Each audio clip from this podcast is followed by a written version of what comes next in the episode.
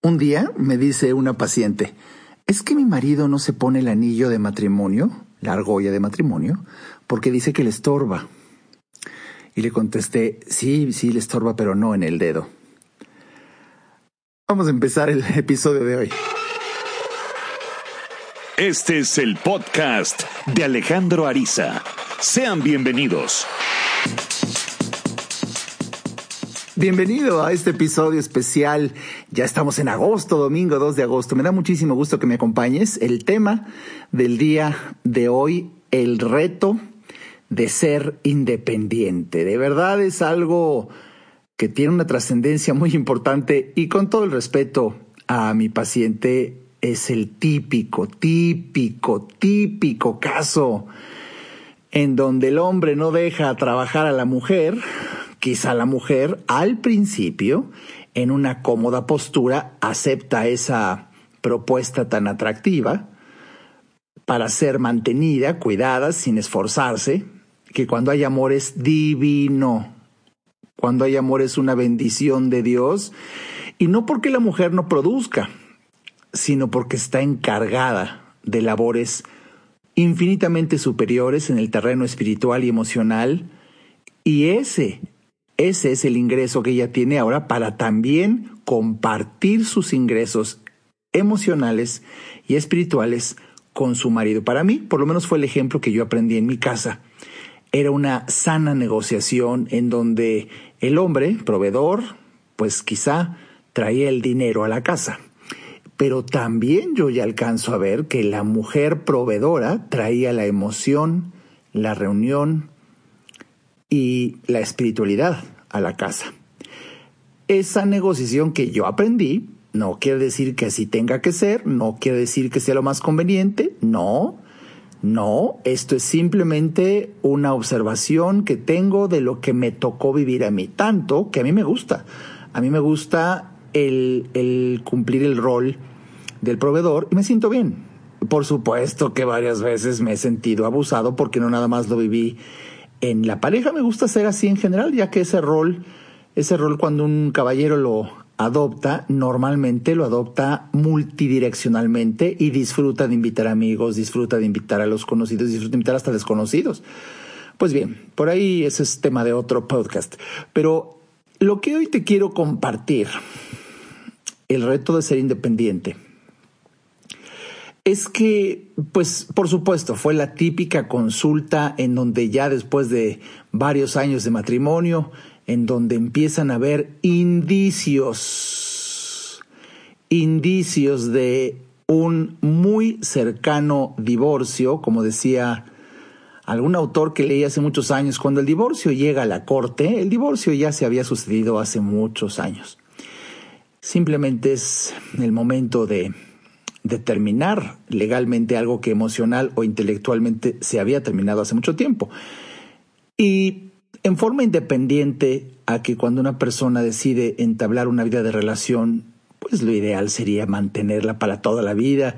Y quienes juraron frente a una autoridad de su religión, pues les ayuda para mantenerse, sortear los tiempos difíciles y esto es parte de la vida cotidiana. Todos Absolutamente todos tenemos problemas, retos, desafíos en nuestra vida de relación y eso es normal en una tasa proporcional en donde uno de verdad pueda llevar una vida básicamente estable y con predominio de alegría por vivir.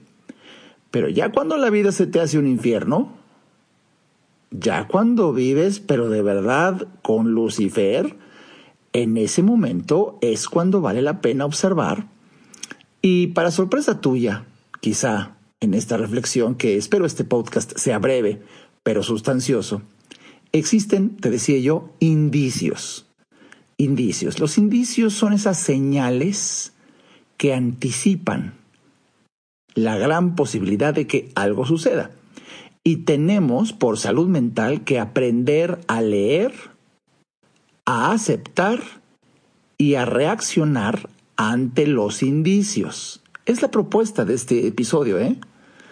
Necesitamos aprender a leer, aceptar y reaccionar ante los indicios de una futura separación.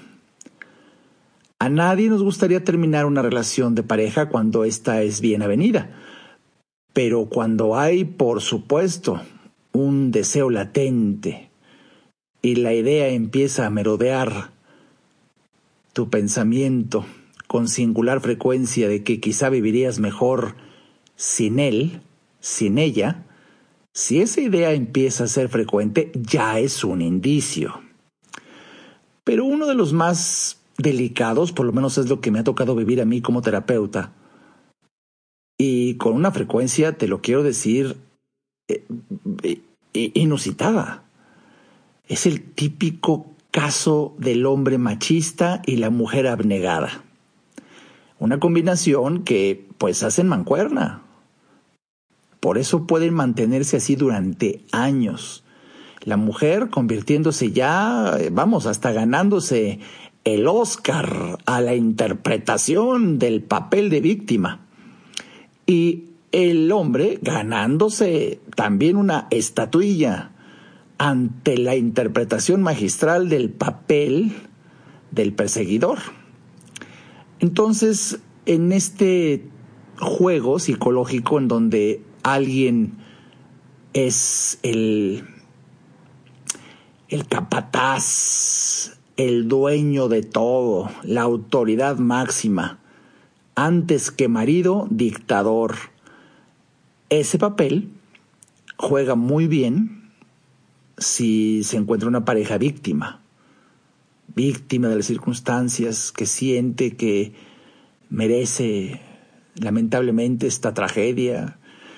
Y bueno, por eso pueden durar muchos años. Pero llega un momento, llega un momento, el momento de despertar, cuando la víctima dice, ya no más. Y por eso tiene tanta verdad aquel dicho que reza, el valiente dura hasta que el cobarde quiere. De verdad que ese dicho tiene una profundidad en la vida de relación auténtica, de verdad, extraordinaria. Y casi, casi la pregunta sería, ¿hasta cuándo vas a soportar el maltrato? Normalmente un hombre machista, pues por supuesto, parte de su trato es malo, indigno, humillante. Y una de las preguntas que me hizo esa paciente el otro día fue una pregunta muy atinada, una pregunta muy buena en medio de la terapia que estaba pudiendo compartir con ella. Doctor, ¿hasta cuándo me pregunta? Doctor, ¿hasta cuándo yo tengo que aguantar para decirle lo que siento? No chisté ni un segundo para decirle, de inmediato. De hecho, no deberías de aguantar nada. En cuanto surja el deseo de comunicar lo que tú percibes como una injusticia, como un trato indigno, como un malestar, en ese momento tienes que decirlo y sirva, sirva este podcast, en este episodio, para darte ya el primer arisatip de trascendencia. En cuanto sientas que algo no va bien, en ese momento hay que hablar en ese momento. ¿Y a qué me refiero? Para ser un poco más sutil, en ese mismo día. Quizá en el momento en que lo sientes, estoy sintiendo ahorita, voy a llamar a la oficina. No, no, no, me refiero tan, con tanta inmediatez, pero sí me refiero a lo, lo antes posible, en donde una sugerencia después de años de dar terapia es el mismo día el mismo día buscando el mejor momento. El mejor momento va a ser cuando la otra persona tenga el tiempo suficiente para escucharte una opinión que durará menos de un minuto, 30 segundos, por eso se puede encontrar el mejor momento. Y en esa tesitura hay que buscar momentos ideales del día que suelen ser hacia la noche, ya que la noche, vamos, el mismo día tiene un biorritmo para hacer determinadas actividades en horas ideales del mismo día.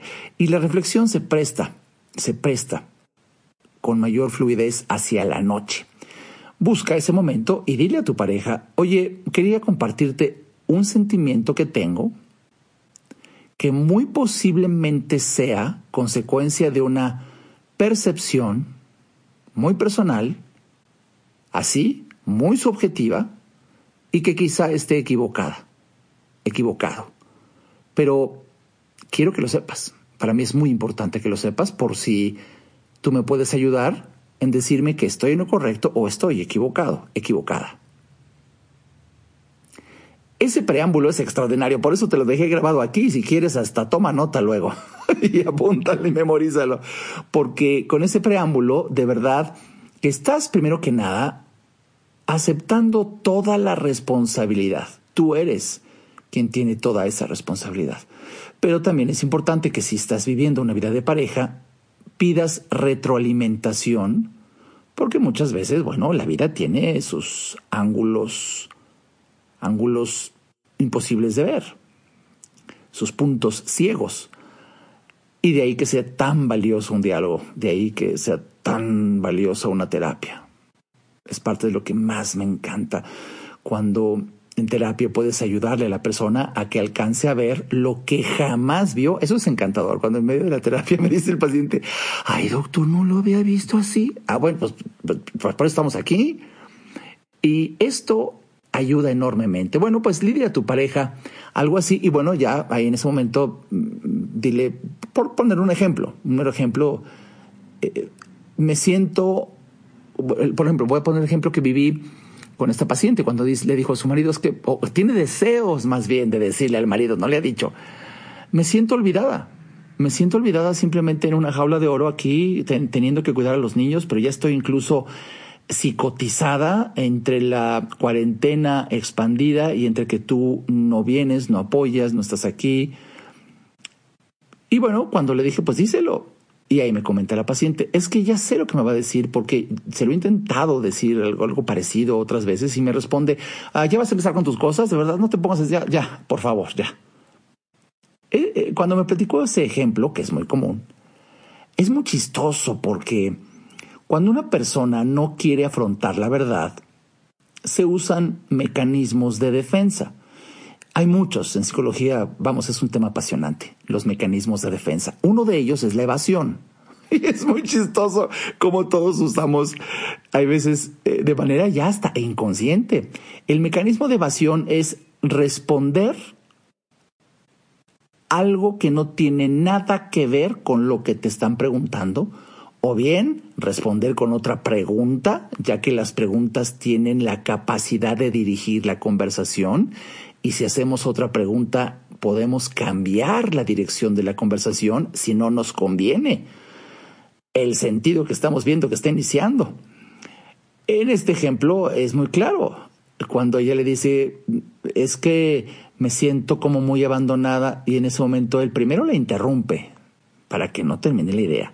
Y luego le dice, ya vas a empezar con tus cosas, o sea, no puede ser, ya llego, llego apenas a trabajar, vengo cansado y mira con qué te sales. Ese, ese, ese ejemplo, él está hablando de cómo sale con sus cosas y cómo ella no valora el esfuerzo que hace en trabajar y, lo, y cómo no aprecia lo, o, observa lo cansado que está y que es, no es momento para dialogar de esas tonterías. Todo ese tema, toda esta reflexión, todo este tipo de, puntos en cuestión, nada tienen que ver. Nada tienen que ver con lo que la pobre le está diciendo, me siento olvidada. Eh, nada tiene que ver. Pero como el caballero, pues sabe, sabe que si sigue por la línea directa, la línea de la que se está tocando el tema. Si sí, le va a tocar, le va a tocar, entonces nada pendejo, pues evade, evade. Bueno, lo que yo quiero sugerir aquí es que pongas atención a los indicios. De hecho, en este episodio en donde me tomo la libertad, porque así has de saber que preparo mis, mis episodios. Simplemente empiezo a hablar y no tengo un guion, no tengo una nota, no tengo nada. Simplemente estoy hablando y pidiéndole a Dios, obviamente hice oración. Siempre hago oración antes de empezar un episodio que me guíe.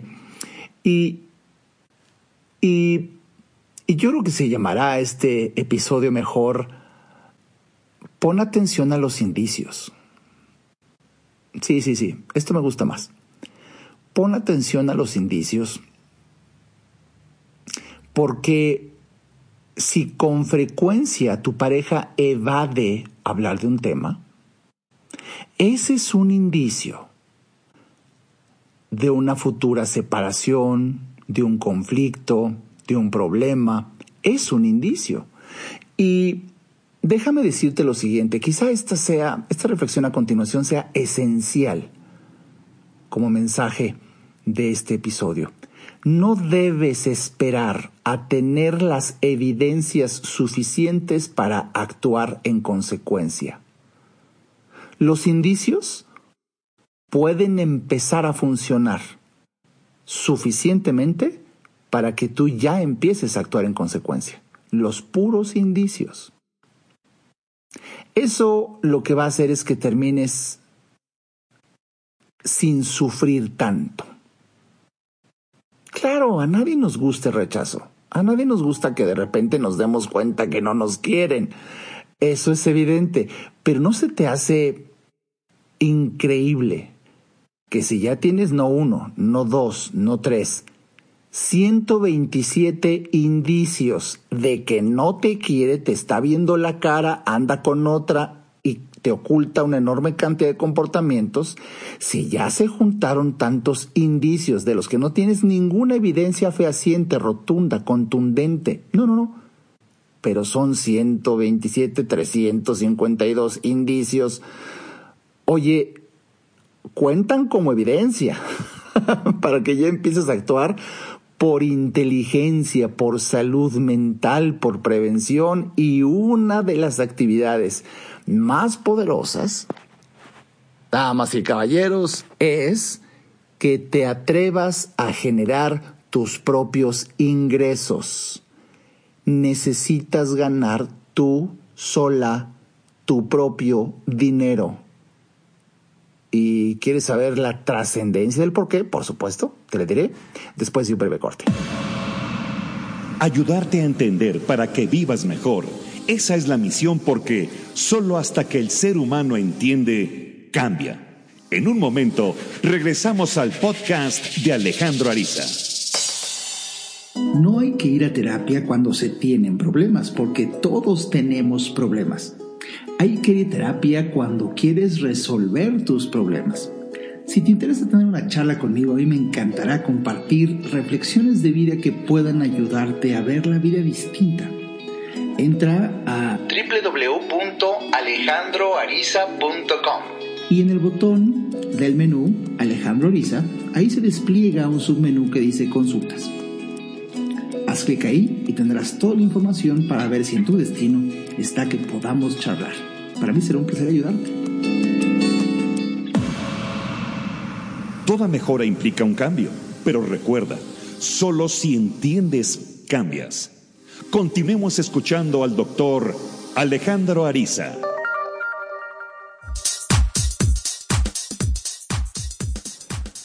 Pon atención a los indicios. El tema del episodio del día de hoy, qué bueno que sigues aquí en este, el podcast de Alejandro Ariza. Pon atención a los indicios de separación, los indicios de que las cosas van mal, porque el indicio, que es una señal que anticipa un problema, un desafío, un reto, en este ejemplo, en esta línea de reflexión de hoy, son suficientes para que por inteligencia te adelantes y sufras menos. Eso es todo.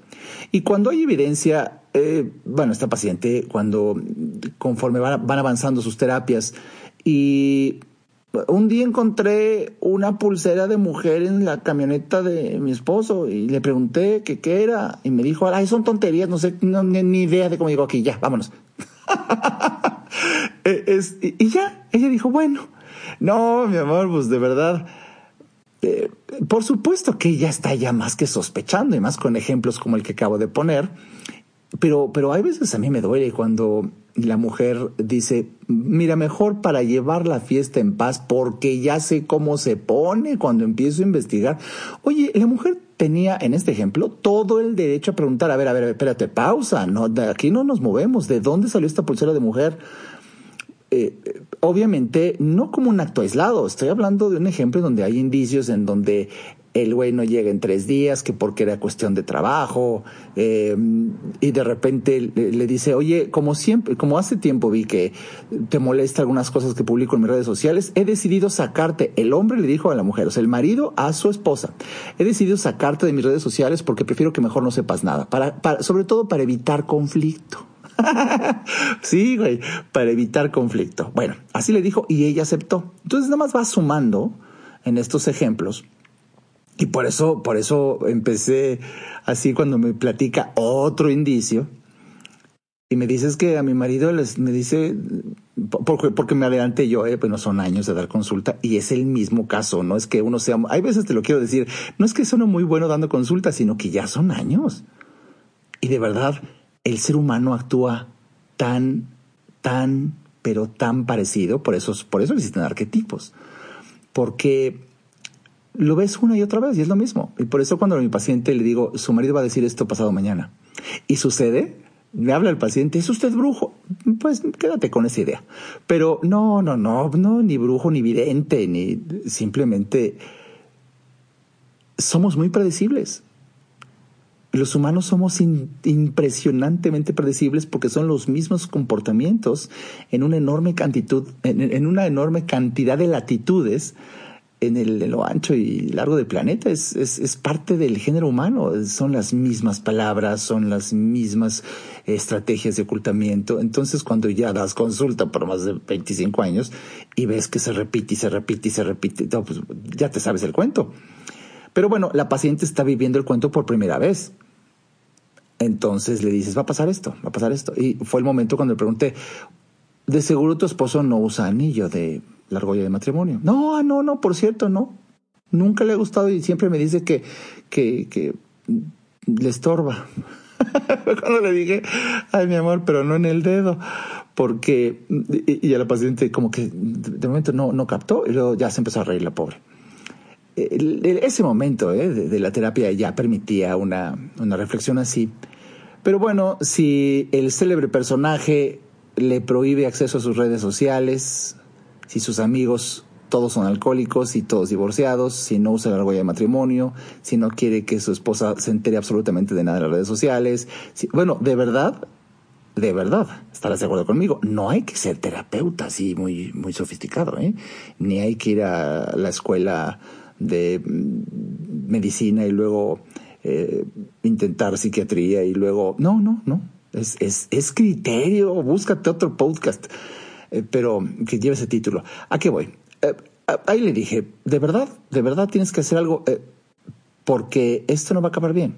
Y lo único que necesitas es dinero. ¿Tienes tú una fuente de ingresos?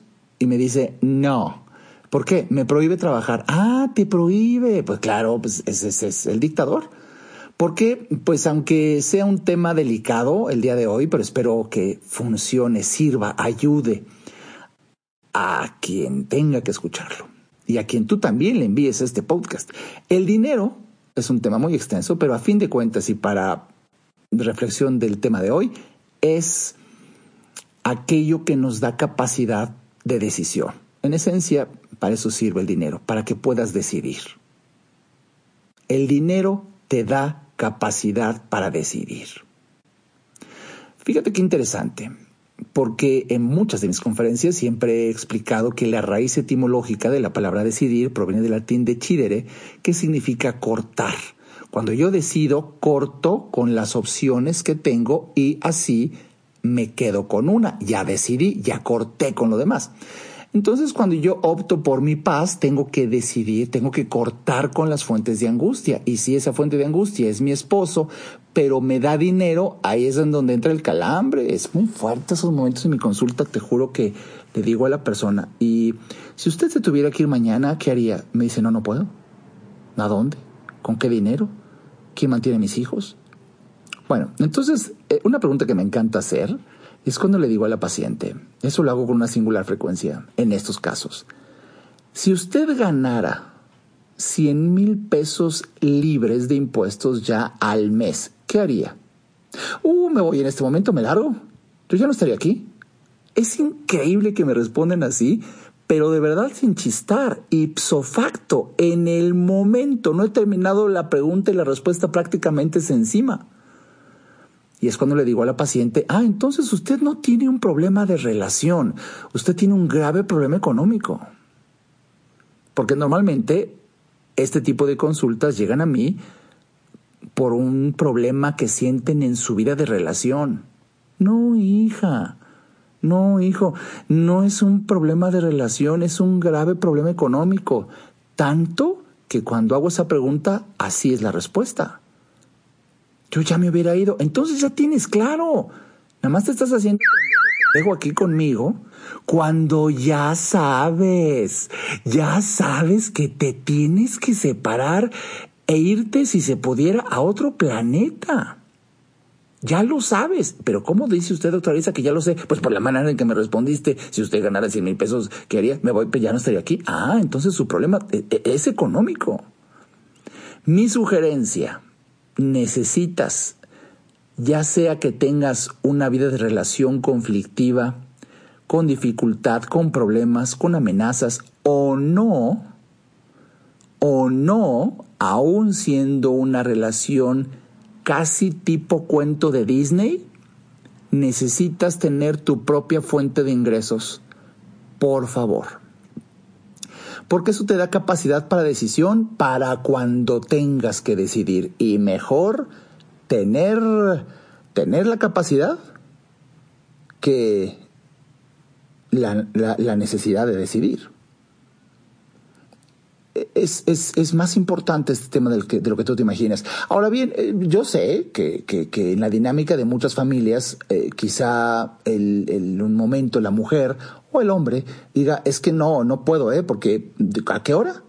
¿A qué hora? La dinámica es tal que con quién dejo a los hijos. Eh, ahorita ya, ya, ya me siento hasta atrofiado, atrofiada en ciertas habilidades después de tanto tiempo de no trabajar y, y salir y el tiempo y buscar. Bueno, este pretexto de, uy, ahora cómo, no me imagino, este pretexto para no trabajar y no tener tus propios ingresos aplicaba allá por la década de los 60, los 70.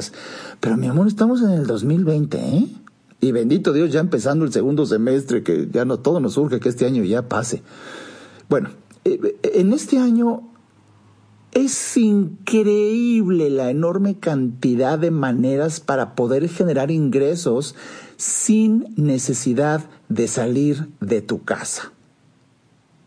En mi libro Inteligencia para el Dinero comparto hasta 16 maneras de generar ingresos adicionales.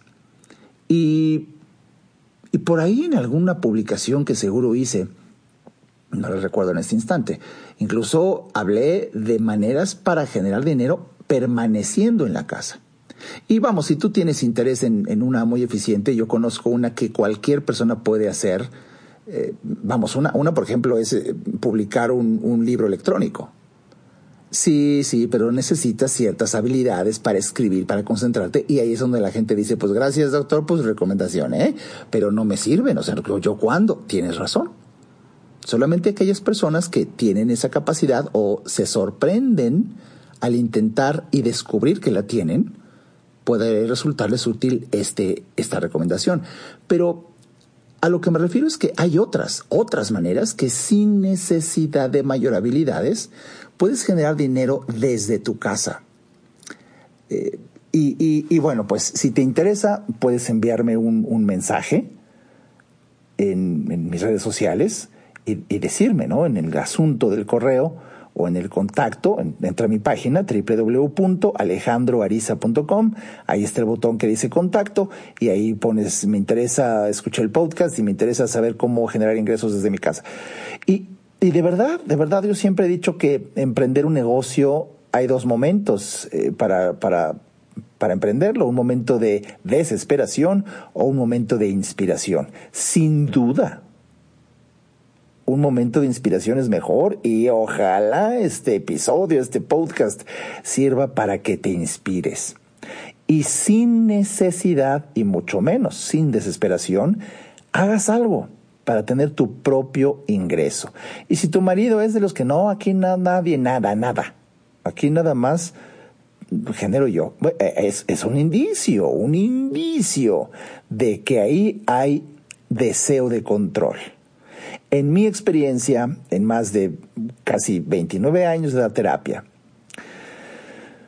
he observado que si se usa el dinero como estrategia de poder y control, ahí ya se está transitando el camino hacia un divorcio.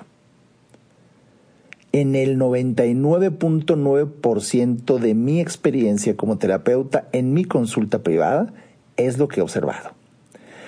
Y el trayecto puede ser largo, puede, pueden pasar 25 años y hay gente que se divorcia a los 28 y es cuando dices, pero ¿cómo aguantaste tanto? Ya te hubiera seguido. No, no, no, no, ya no. Pero lo interesante es que aguantó tanto.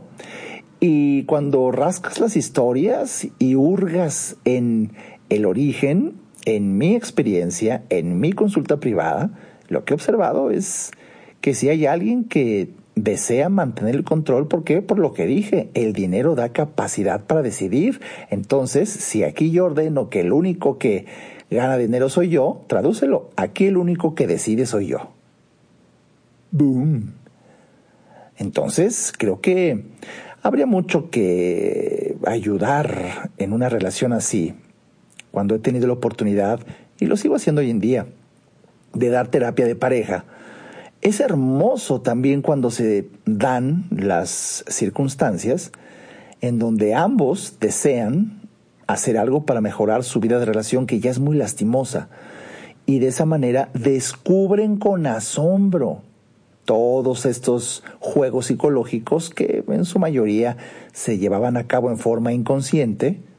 La terapia sirve para hacerlos conscientes el paciente o los pacientes lo ven, se asombran y dicen, no, pues esto no hay que volverlo a hacer. Ah, bienvenido a la mejora.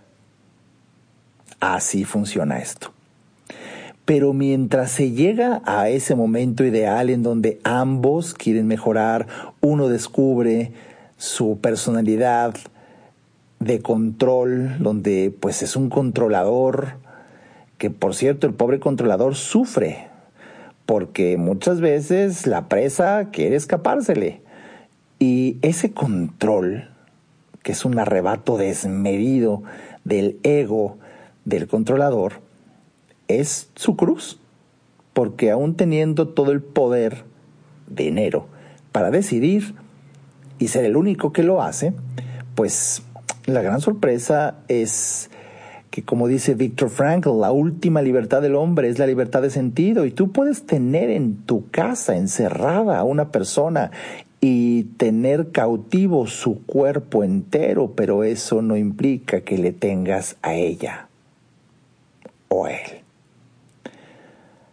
Porque en algunas relaciones, incluso en la intimidad, en una relación sexual, obligada, o a conveniencia, pues quizá alguno de los dos podría decir, me conoces tan profundo como mi piel nada más. Y puedes tocar todo mi cuerpo, incluso hasta con violencia, y aún así jamás alcanzar a tocarme a mí verdaderamente. Pues en esta tesitura, en esta tesitura, si tú has buscado cómo mejorar tu vida y tienes retos en tu vida de relación, pon atención a los indicios y habla cuanto antes. La comunicación abierta, sincera, sin agravios, puede resolver tantas cosas y bueno, si no sabes hablar así, pues bienvenido, te invito a que de verdad algún día me permitas ayudarte en una terapia, porque muchas veces, de verdad, lo que uno termina haciendo es eh, eh, enseñarle a hablar al otro. Hay veces las cosas están así de difíciles. Y, vamos, la prudencia se enseña, Nadie nace prudente cuando estás ahí en el cunero. ¿Qué tuviste? Pues la gente tuve un niño, tuve una niña, ¿no? Nadie dice, ay, tuve un prudente, una prudente. No, pues eso no. Eso se aprende, eso se requiere, se requiere aprender. Las virtudes cardinales es un conocimiento de trascendencia sin igual que se aprende. Pues bien, espero que tengas la suficiente humildad para aprender, para mejorar tu vida de relación y pues en este, en este episodio haya yo podido compartir contigo lo importante que es poner atención a los indicios.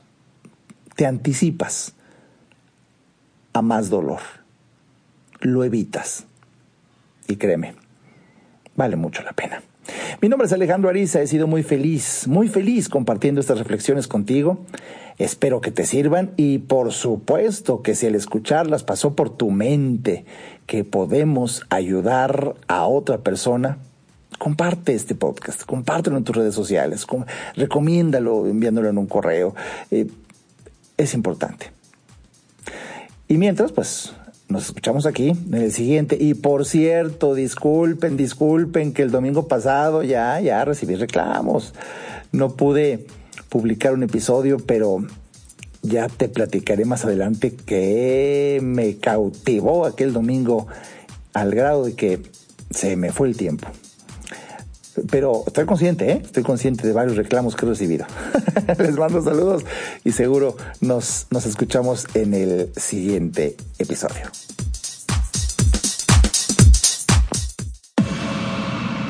Este podcast fue una producción de Alejandro Ariza. Para saber más y establecer contacto, visita nuestra página www.alejandroariza.com. Quedan todos los derechos reservados.